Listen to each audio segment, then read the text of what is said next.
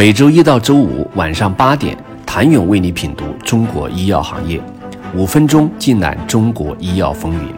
喜马拉雅的听众朋友们，你们好，我是医药经理人、出品人谭勇。值得一提的是，二零二一年恒瑞的现金流为四十二点一九亿元，同比增长百分之二十二点九三。因为恒瑞一直在走仿制药反哺创新的道路，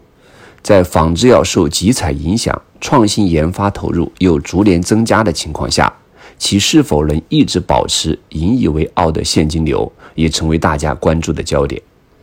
当然，随着恒瑞创新药收入占比越来越高，慢慢的，恒瑞可能将逐渐以创新药来贡献主要的现金流。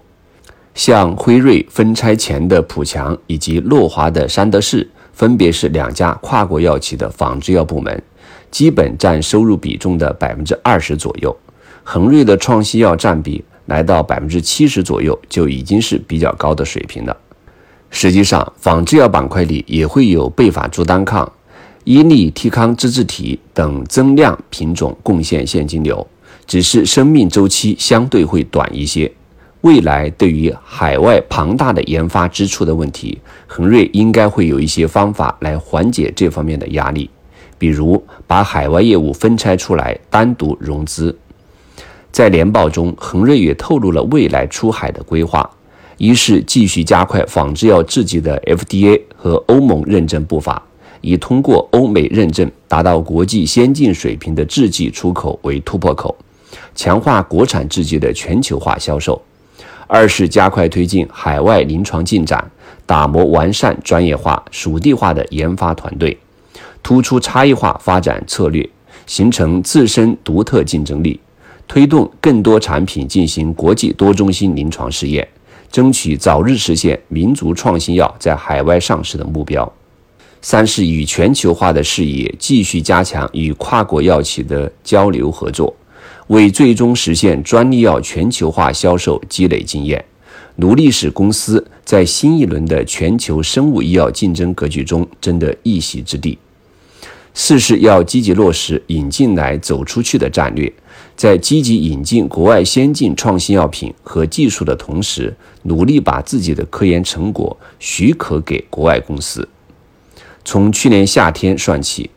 恒瑞的。阴跌已经持续近一年，市值蒸发近四千亿，迟迟无法触底的原因是市场一直在等待一个转机。这个转机也许是一个业绩拐点，又或是一个能够对股价产生催化作用的重磅产品故事，但时机显然还没到。从产品来看，恒瑞的新药绝非没有卖点。截至二零二一年底。恒瑞共有九个创新药品种纳入国家医保目录，新上市的两款新药也都是国内首款。二零二一年四月，恒瑞提交了达尔西尼的新药上市申请，历经仅历时八个月就获得上市批准。目前，国内仅有辉瑞的派博西尼和礼来的阿贝西尼两款进口 CDK 四六获批上市。达尔西利是第一款国产 CDK 四六抑制剂，恒格列净也是首个国产 SGST 二抑制剂一类创新药，用于改善成人二型糖尿病患者的血糖控制。目前国内也只有四款进口 SGLT 二抑制剂及其国产仿制药获批上市。当前恒瑞进入商业化。或即将进入商业化的产品线，虽然没有 FIC、BIC 的产品，但相比从前的阿帕替尼和卡瑞利珠单抗，其2020年以来上市产品的总体产品力又进步很多。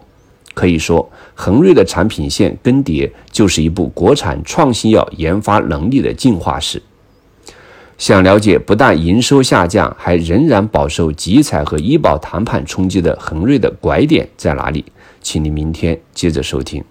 谢谢您的收听。想了解更多最新鲜的行业资讯、市场动态、政策分析，请扫描二维码或添加医药经理人微信公众号“医药经理人”——医药行业的新闻与资源中心。我是谭勇，明天见。